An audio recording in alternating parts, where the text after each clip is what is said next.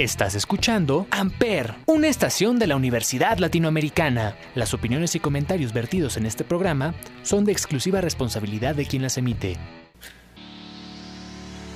Esto es el cigarrito mañanero y nos están escuchando en Amper Radio.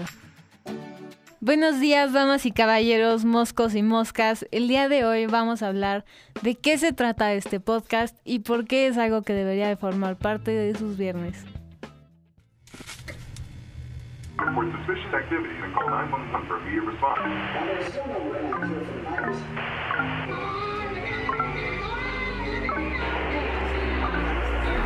Turn off the TV, it's starting to freak me out. It's so loud, it's like my ears are bleeding. What am I feeling? Can't look at the ceiling. The light is so bright, it's like I'm overheating. This mind isn't mine. Who am I to judge?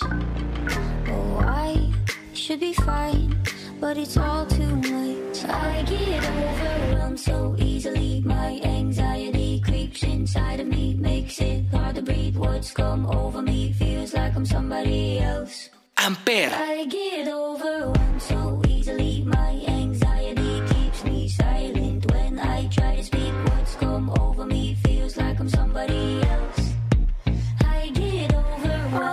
faces who don't know what space is. When crowds are shut down, I'm overstimulated. Nobody gets it. Say I'm too sensitive. I can't listen cause I'm eyeing the exits. This mind isn't mine. Who am I to judge? Oh, I should be fine, but it's all too much. I get overwhelmed so easily.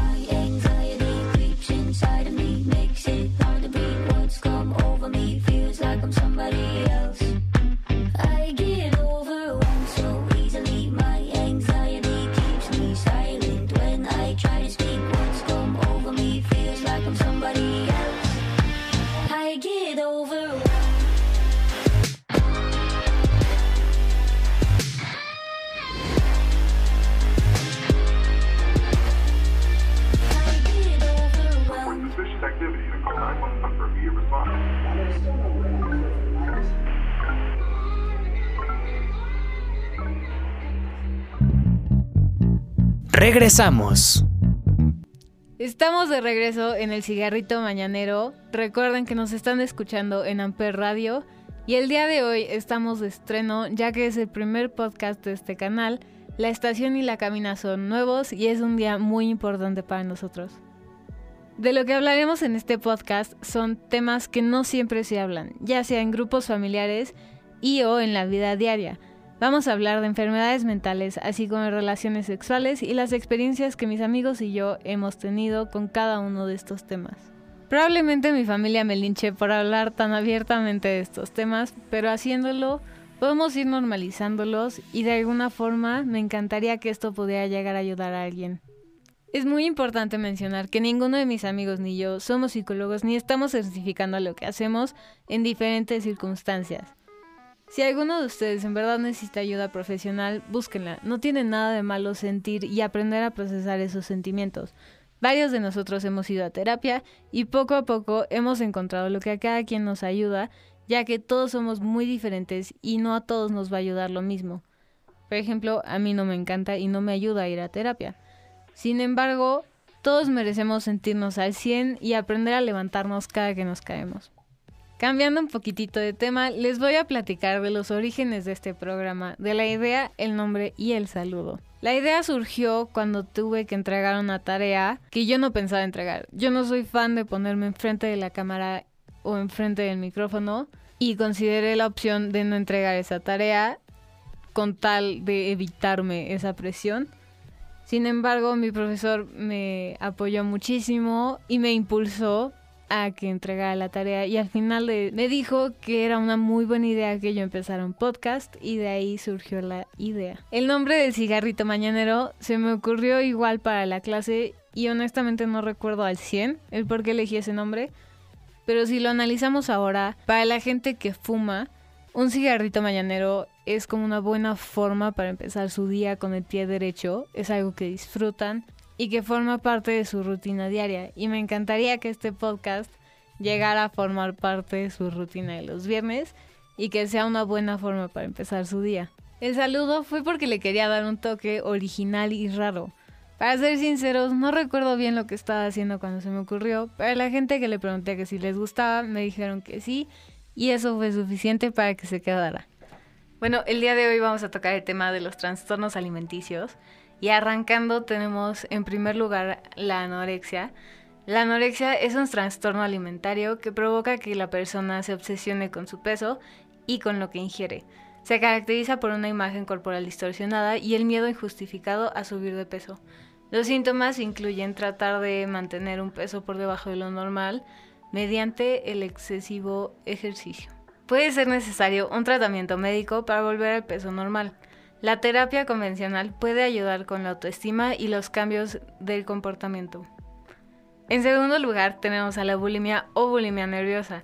Es un trastorno alimenticio y psicológico que se caracteriza por la adopción de conductas en las cuales el individuo se aleja de las formas de alimentación saludables, consumiendo comida en exceso en periodos de tiempo muy cortos, seguido por un periodo de arrepentimiento en el cual el individuo puede expulsar el exceso de alimento a través de vómitos o laxantes. El miedo a engordar afecta directamente a los sentimientos y emociones de la persona que sufre el trastorno, influyendo de esta manera en su estado anímico, que en poco tiempo desembocará en problemas depresivos. Menciono estos dos temas, ya que yo no tengo un trastorno alimenticio como tal, sin embargo varios de estos síntomas me han acompañado a lo largo de mi vida.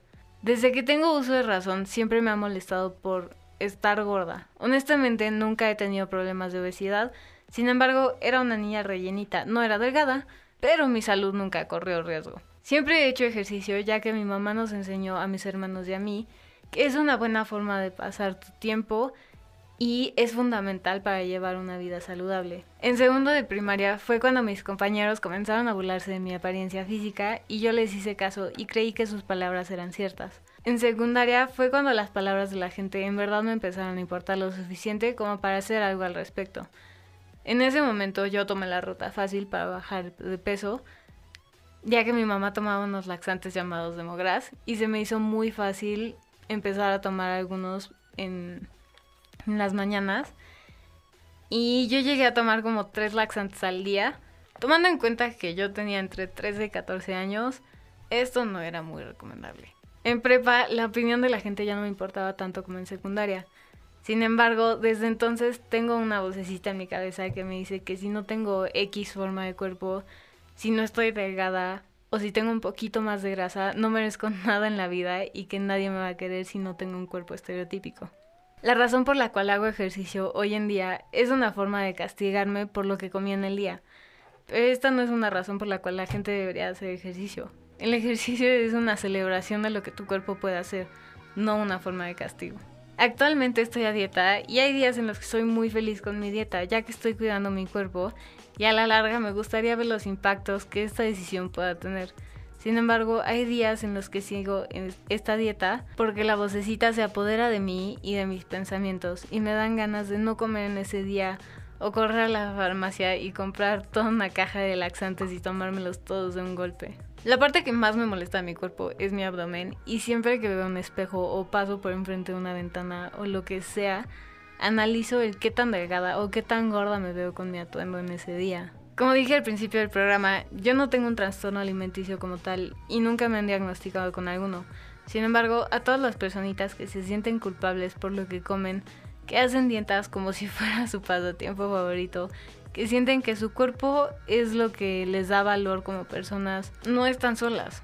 Tu cuerpo no es todo en la vida y cuando seas grande recordarás los bellos momentos que pasaste con tu familia y amigos y la probabilidad de que estos momentos incluyan comida deliciosa es del 90%.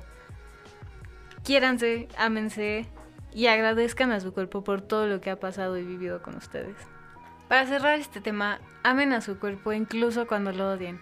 Agradezcan a la parte que más les incomoda de su cuerpo por haber estado ahí en todos los buenos momentos, ya sean sus piernas cuando fueron a caminar con unos amigos, o su abdomen cuando se morían de la risa y les dolía la panza y por estar ahí en todos los malos momentos, ya que al hacer esto su mente va a dejar de verlo como un área problemática y los ayudará a sentirse un poquito mejor.